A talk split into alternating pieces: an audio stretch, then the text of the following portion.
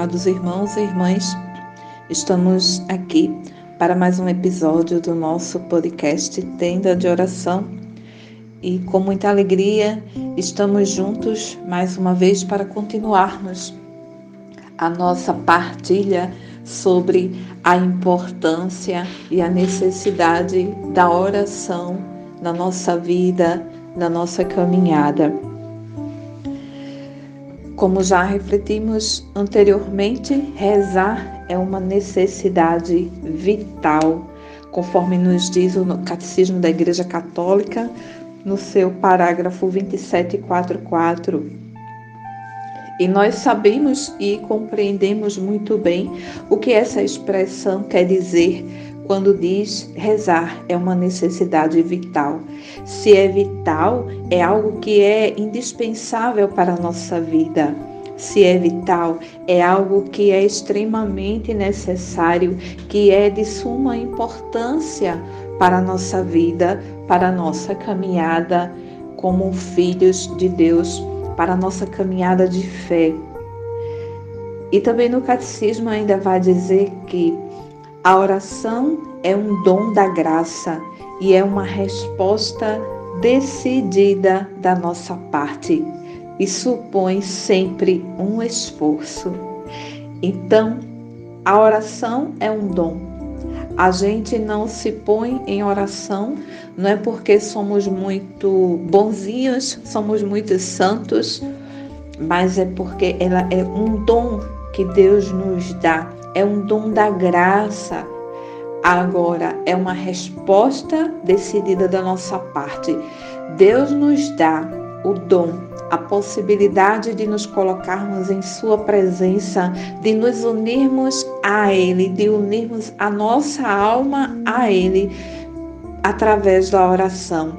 Mas aí nós que decidimos se correspondemos ou não a essa dádiva de Deus, a esse dom de Deus para a nossa vida.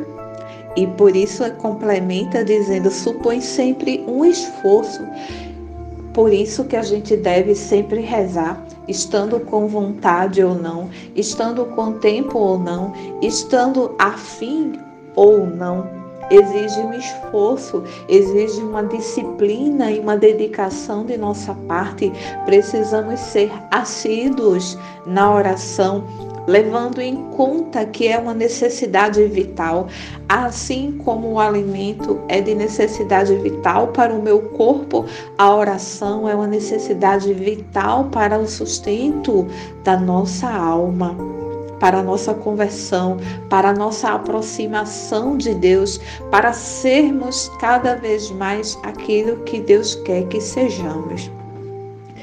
E hoje, continuando essa nossa reflexão sobre a oração, gostaria de partilhar com você as características da alma que reza. E a primeira característica, lembrando que eu vou ordenar aqui quatro características da alma que reza, e me baseio no que traz o Catecismo da Igreja Católica e vou enumerar, mas essa ordem não significa que o primeiro é mais importante que o segundo, que o segundo é mais importante que o terceiro. Não, eu vou citar porque são quatro pontos, então eu coloquei nessa ordem primeiro, segundo, terceiro e quarto, só por uma questão de organização. Então, a primeira característica da alma que reza é a confiança. A confiança. E o que é confiança? É acreditar que Deus não falhará, é ter a certeza, a convicção no coração de que Ele é poderoso bastante para mudar tal realidade. É ter a convicção no coração, a certeza dentro de si de que Ele é fiel bastante para cumprir a Sua palavra, para realizar aquilo que suplicamos, aquilo que necessitamos, aquilo que apresentamos a Ele. É uma a, essa característica da alma que reza, a confiança uma pessoa que reza, uma pessoa que tem vida de oração, ela tem uma confiança absoluta, ela tem uma confiança plena de que Deus a atenderá, de que Deus mudará aquela situação, de que Deus transformará aquela realidade que, que lhe é apresentada. Na palavra de Deus diz que no Salmo 115 vai dizer: O nosso Deus está no céu e faz tudo que deseja. Apocalipse 3, 7 diz que o que abre, ninguém mais fecha, e o que é fechado, ninguém mais abre. Aleluia.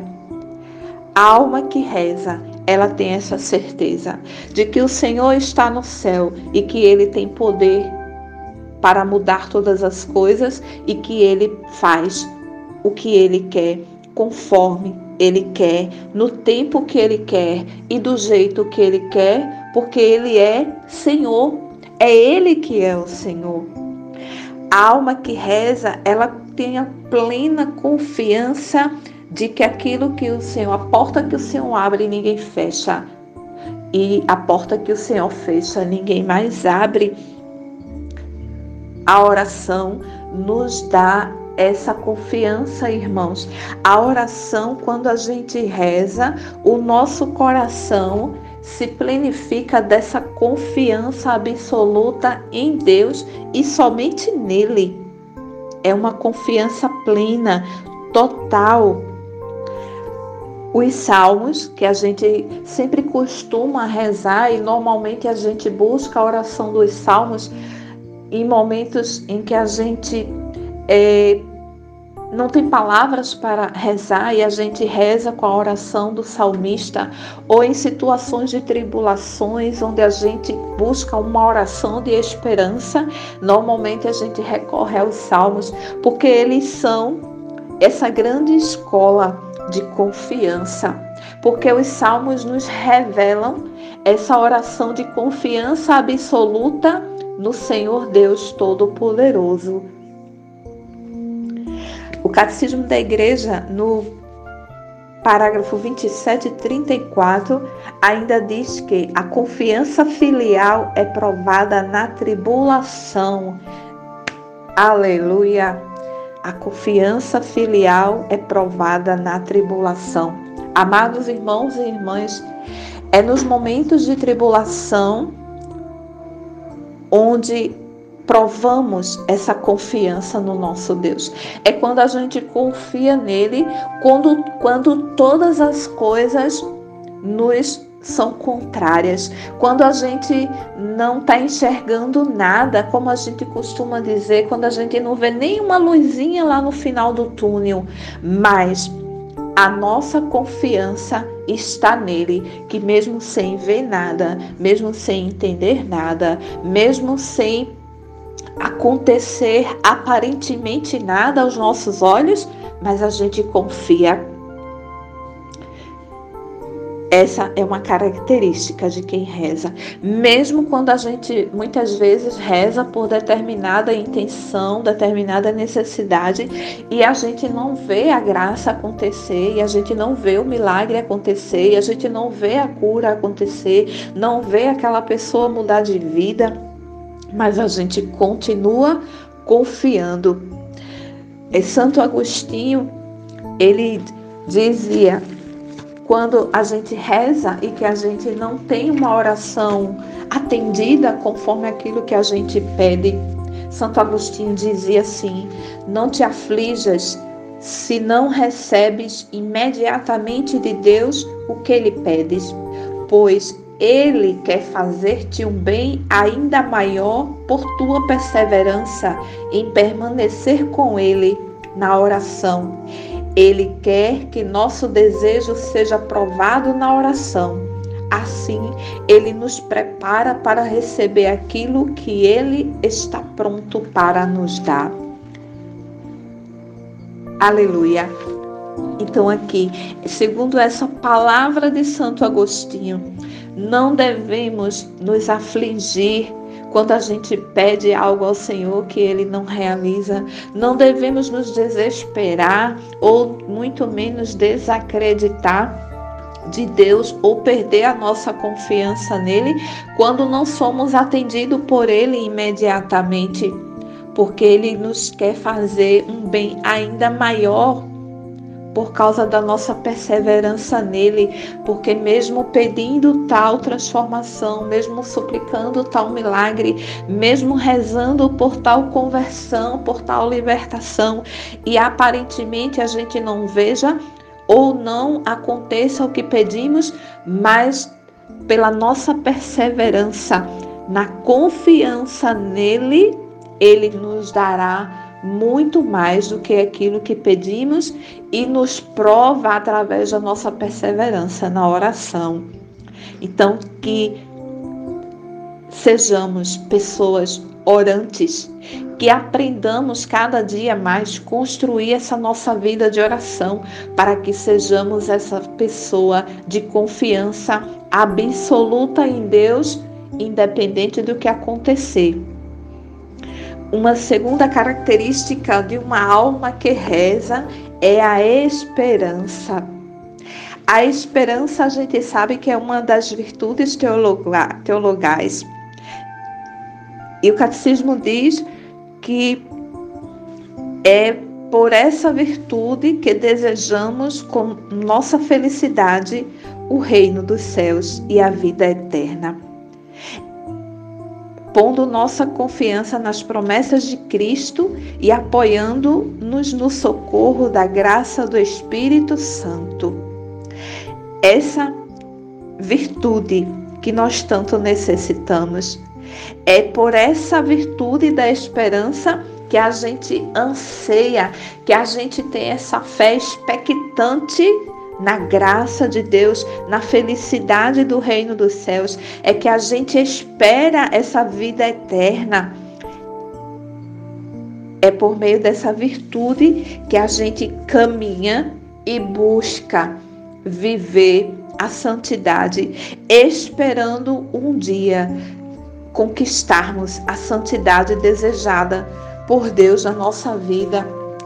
É a esperança, a virtude da esperança que nos apoia nessa certeza da vida eterna.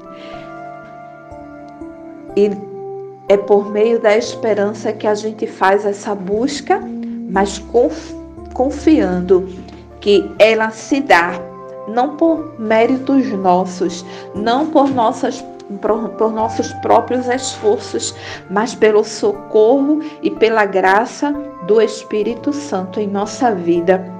O catecismo diz no parágrafo 18, 20 que a esperança cristã se manifesta desde a pregação de Jesus no anúncio das bem-aventuranças, porque elas elevam a nossa esperança ao céu. Quando Jesus lá Lá nas bem-aventuranças, Jesus começa a proclamar bem-aventurados os humildes, bem-aventurados, e aí ele começa a fazer aquela relação de bem-aventuranças. Então, o catecismo nos diz que a esperança cristã se manifesta a partir desse momento onde Jesus faz esse anúncio das bem-aventuranças e eleva a nossa esperança ao céu. Em Hebreus 6,19, vem dizer que a esperança é a âncora da alma. Então, é a esperança que nos firma, que nos faz fixar o nosso olhar em Jesus, que nos faz fixar a nossa fé, a nossa confiança nele. É porque temos essa esperança que perseveramos, é porque temos essa esperança nele que continuamos a nossa caminhada, caindo, levantando, mancando, ferido, machucado, levantando, caindo, caindo, levantando mas porque a esperança é a âncora da nossa alma, a gente continua. Romanos 5,5 diz que a esperança não decepciona. Algumas tradições dizem a esperança não engana. Então, amados irmãos e irmãs, essa é mais uma característica da alma que reza. Quando a gente tem vida de oração, a nossa alma se enche de esperança. Os nossos dias são plenos de esperança. As nossas palavras falam de esperança. O nosso coração é cheio, é plenificado de esperança. A alma que reza não se desespera. A alma que reza, ela é plena da esperança e ela não se desespera quando as coisas não dão certo. É a alma que reza, ela não se desespera quando chega a enfermidade. A alma que reza, ela não se desespera quando é perseguida, quando sofre calúnias, difamações, incompreensões. A alma que reza, ela não se desespera quando sofre um desemprego, quando perde alguém que ama. A alma que reza não se desespera quando não tem uma oração atendida, a alma que reza, ela não se desespera em nenhuma situação da vida, em nenhuma adversidade da vida. A alma que reza, ela permanece firme na esperança, porque a esperança é a âncora da alma. E ela não decepciona. A palavra de Deus nos dá essa certeza e essa garantia. A esperança não decepciona. A terceira característica de uma alma que reza é a humildade. O Catecismo da Igreja, no parágrafo 2559, diz que a humildade é o fundamento da oração. A humildade é o fundamento da oração porque o próprio catecismo diz que nós somos mendigos de Deus. Se a humildade é o fundamento da oração, é porque eu só rezo, eu só tenho uma vida de oração, eu só me coloco em comunhão com Deus, eu só me ponho diante da presença de Deus, reconhecendo Ele como Senhor se eu tiver a humildade. Porque se eu não tiver a humildade de reconhecer o Senhor naquilo que Ele é e naquilo que Ele pode realizar, naquilo que Ele faz, na, na sua essência de Deus Todo-Poderoso, onisciente, onipresente, onipotente, se eu não me reconheço como criatura, inferior, que nada pode, que nada sabe, que não conhece um palmo além do próprio nariz. Então, se eu não tenho esse reconhecimento da minha limitação, da minha humanidade, da minha fraqueza, do meu pecado, eu não consigo me colocar na presença de Deus em oração. Por isso que diz, a humildade é o fundamento da oração. E só reza uma alma que é humilde, porque é quando, quando a gente reza, a gente se coloca na presença de Deus, reconhecendo que Ele é o Senhor, que Ele é quem tudo faz, que Ele é quem tudo pode fazer, que Ele é, Ele é. Só uma alma que reza é capaz de prostrar-se diante do Senhor e reconhecer o seu nada e reconhecer a grandeza e a totalidade de Deus. Por isso, a humildade é o fundamento da oração. É impossível uma pessoa sem humildade, uma pessoa orgulhosa, orar, porque ela vai estar tá cheia de si, ela vai estar tá cheia de suas certezas, ela vai estar cheia das suas razões, dos seus desejos, das suas realizações e não vai elevar-se a Deus. A sua alma não vai estar elevada a Deus porque falta essa característica própria de quem se submete à vida da oração. Em Romanos 8, 26 diz que nós não sabemos pedir, nós não sabemos orar como convém. Então, se nós nem sabemos orar, nós sabemos nem o que pedir para nós, não sabemos nem orar, não sabemos nos colocar, de modo que o Espírito ora em nosso favor. O Espírito Santo é quem vem em nosso socorro para nos ensinar e para orar como convém. Então, amados irmãos e irmãs, a humildade ela é extremamente necessária para que estejamos de verdade em oração, para que nos coloquemos de verdade na sua totalidade na presença do Senhor, por inteiro na presença do Senhor. O catecismo da igreja ainda diz no parágrafo 27, 13: a oração é um dom, a oração é uma graça e ela não pode ser acolhida senão na humildade e na pobreza.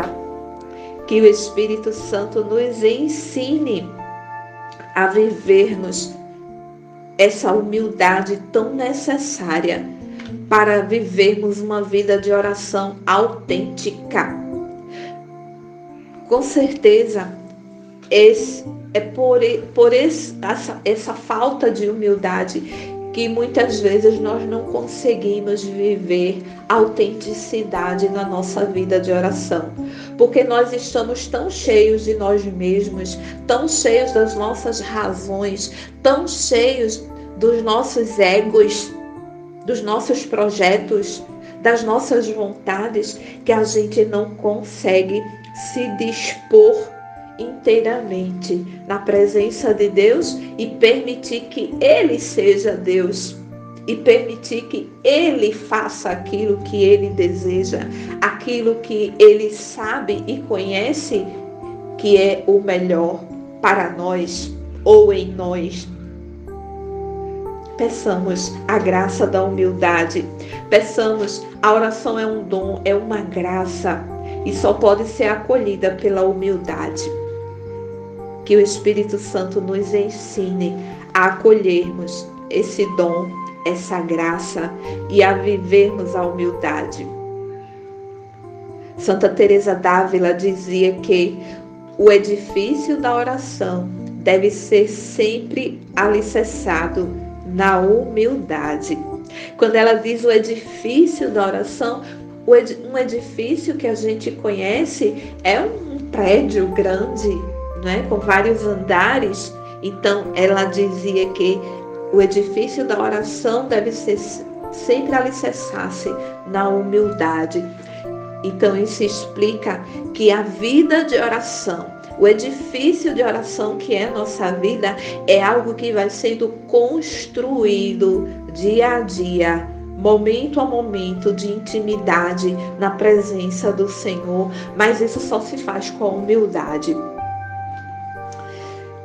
Quarta característica de quem reza, da alma que reza, é a vigilância.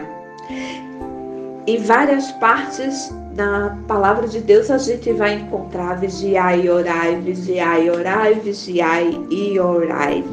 Amados irmãos e irmãs, a vigilância é uma característica de quem reza, porque só quem reza vai estar vigilante à espera do Senhor que voltará para nos buscar.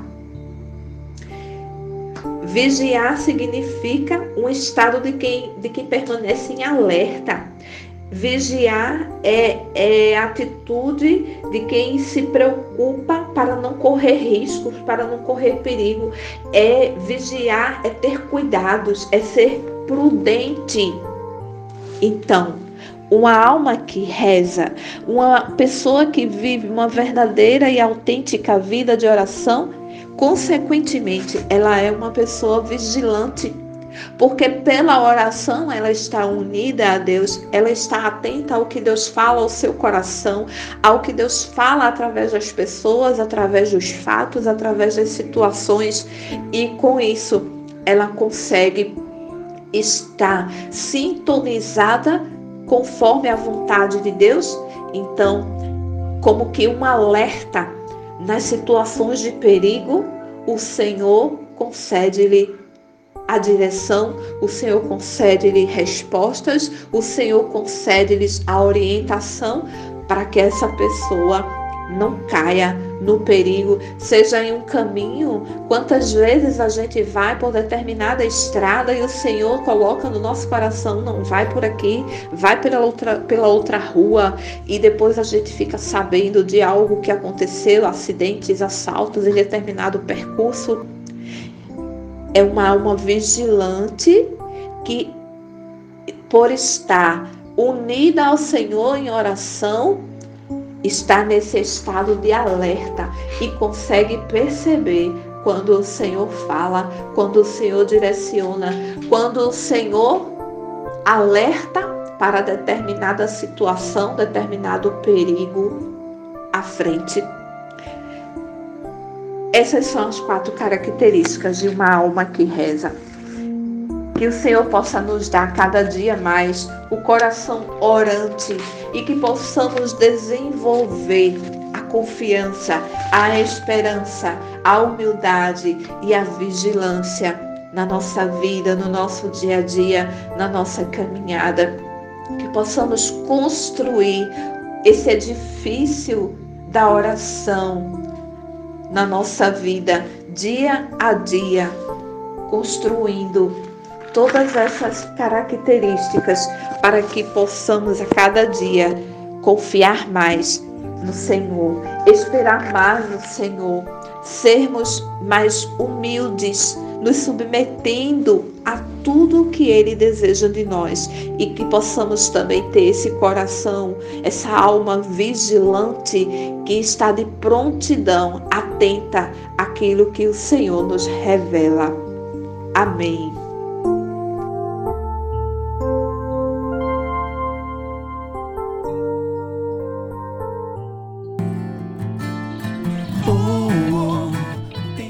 Obrigado, obrigado, valeu. Muito obrigado por você participar conosco até aqui. Que Deus te abençoe, te proteja, que São José possa te guardar, te valer. E digamos sempre juntos, valei-me, São José. Até a próxima.